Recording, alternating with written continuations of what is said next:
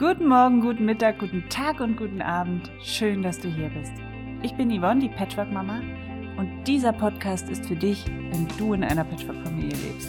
Er steckt voller Erfahrungen, Inspirationen und Ideen, die dein Patchwork-Familienleben leichter machen sollen. Ich wünsche dir viel Spaß. Eine Hörerfrage hat mich über Instagram erreicht, die ich heute hier mit dieser Podcast-Folge beantworten möchte. Und erstmal möchte ich sagen, vielen Dank. Ich finde es immer total toll, wenn ihr mir Fragen stellt und ähm, ich so darauf eingehen kann und dann auch eher an euren Themen dran bin. Diese Folge gibt es nicht nur als Blog und als Podcast-Folge, sondern auch als YouTube-Folge. Also wenn du mich live und in Farbe erleben willst, kannst du dir auch das YouTube-Video dazu anschauen. Ich verlinke das alles unten in den Show Notes. Die Frage, die mir gestellt wurde, lautet, wie geht man damit um, wenn das Kind dem neuen Partner gegenüber skeptisch reagiert? Also kurz geantwortet würde ich sagen, mit großer Gelassenheit. Bleibt auf jeden Fall gelassen und geduldig, aber ich gehe mal ein Stückchen tiefer darauf ein. Kinder, die eine Trennung der Eltern miterlebt haben, sind erstmal zutiefst verunsichert. Eine Trennung der Eltern, egal wie unglücklich deren Beziehung auch war und was darin vorgefallen ist, bedeutet für Kinder immer ein Rütteln an ihren Grundfesten. Ja, an ihr Urvertrauen.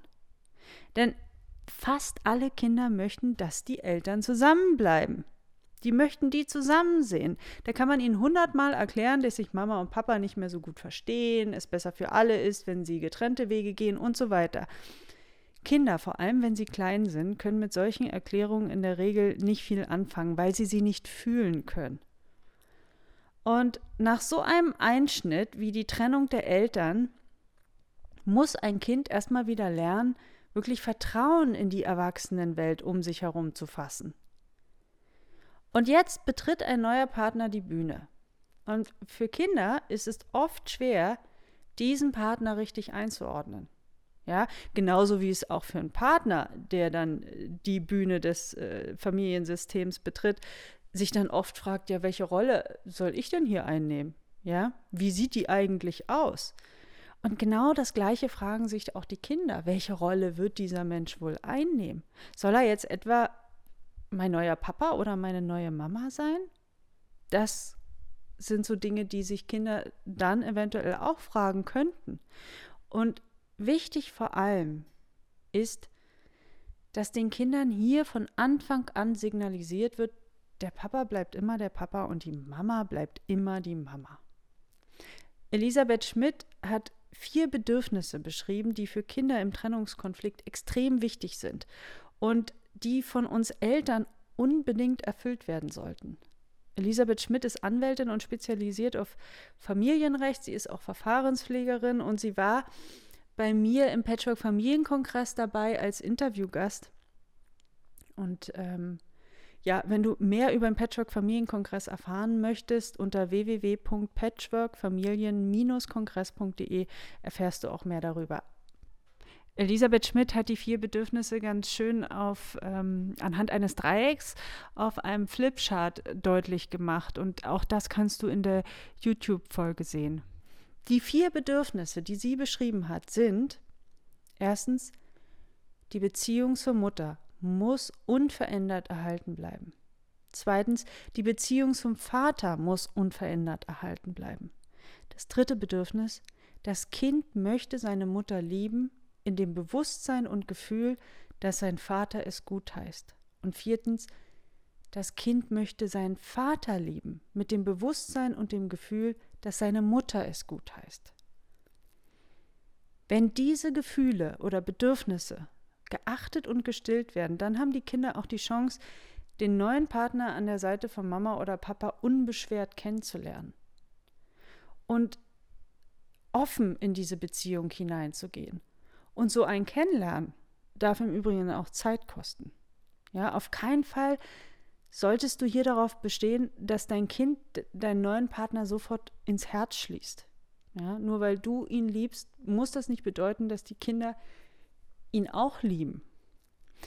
Aber wie sich Kinder in so einem Fall fühlen und warum sie so skeptisch sich verhalten, möchte ich dir mal anhand eines Beispiels ein bisschen näher bringen. Also es ist ein bisschen abstrakt, ja, aber ich glaube, es vermittelt ganz gut die Unsicherheit und Trauer, die ein Kind in so einer Situation, wenn es den neuen Partner gegenübertritt, spürt. Nehmen wir mal an, du hast zwei Kinder, ja? Eine Tochter und einen Sohn. Ich nenne sie mal Mia und Max. Und beide streiten sich nahezu täglich. Jetzt wirst du vermutlich sagen, ja, das ist überhaupt nicht abstrakt, das ist bei mir zu Hause die Realität. Okay. Aber, und jetzt wird es abstrakt, Mia und Max beschließen beide eines Tages, dass einer auszieht, damit endlich mal wieder Frieden einkehrt. Mia ist älter, also zieht sie aus. Und das ist für uns Eltern eine vollkommen abstrakte Vorstellung. Und jetzt geh mal in dieses Gefühl hinein. Eines deiner beiden Kinder zieht aus. Wie fühlt sich das für dich an, wenn du wüsstest, morgen lebt eines deiner beiden Kinder nicht mehr bei dir?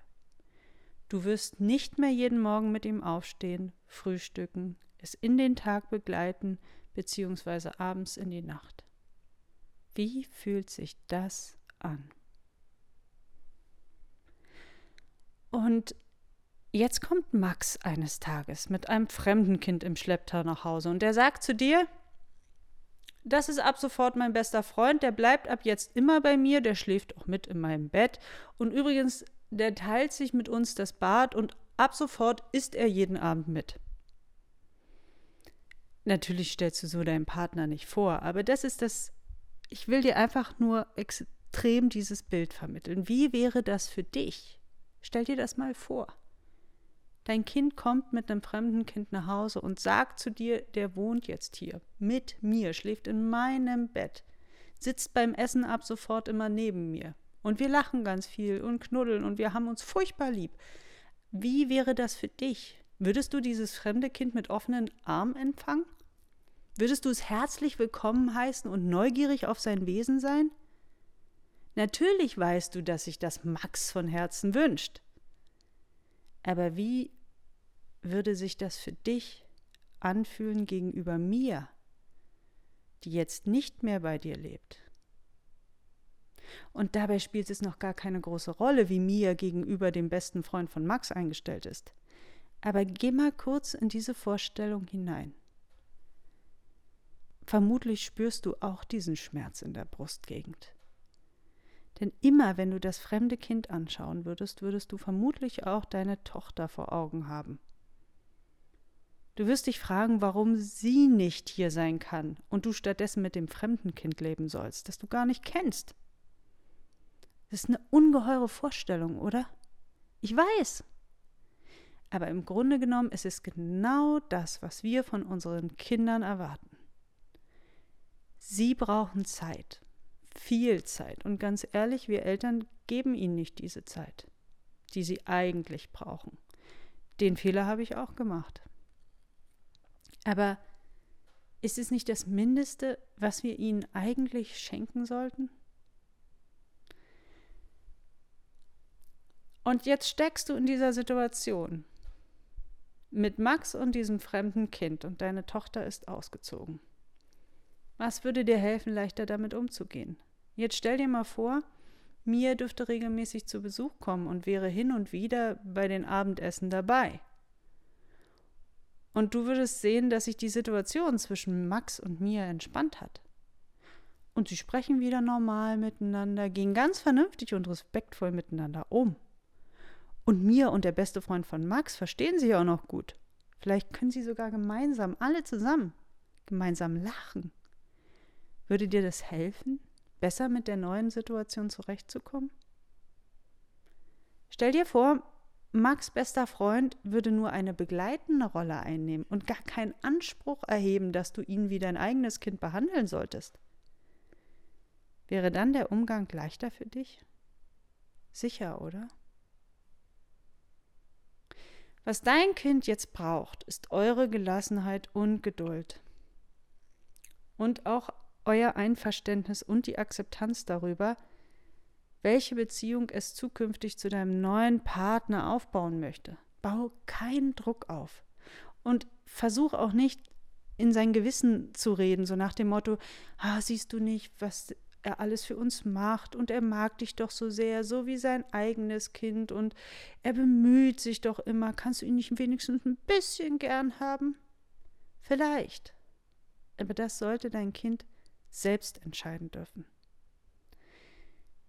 Dein Kind hat im Übrigen auch nicht darum gebeten, dass dein neuer Partner jetzt so viel für euch macht. Das sind seine Geschenke, ja, die Geschenke deines Partners. Und wie das mit allen Geschenken im Leben so ist, die dürfen angenommen, aber auch abgelehnt werden. Achte die Gefühle deines Kindes und schenke ihm Zeit und vor allem dein vollstes Vertrauen. Dein Kind wird seinen Weg finden und seine Sache gut meistern, sofern die vier Bedürfnisse, die ich vorhin beschrieben habe, auch wirklich erfüllt sind. Und die besten Wege, auf denen unsere Kinder im Übrigen gehen können, sind nicht die, die wir ihnen zeigen. Das sind die, die sie ganz allein für sich herausfinden. Wir haben alle kompetente Kinder, so wie Jasper Jules schon sagte. Aber was unsere Kinder brauchen, ist unser Vertrauen in ihre Fähigkeiten. In diesem Sinne wünsche ich euch alles, alles Gute. Und wenn du jetzt sagst, Mensch, das hat mir gefallen, was die Yvonne da gesagt hat und ich kann da richtig mitschwingen, dann freue ich mich, wenn du mir bestenfalls eine 5-Sterne-Bewertung auf iTunes ähm, zurückgibst und vielleicht auch eine Rezension und schreibt auch deine Fragen an mich an entweder über Instagram oder Facebook oder per E-Mail an yvonne at patchworkmama.de. Ich freue mich drauf.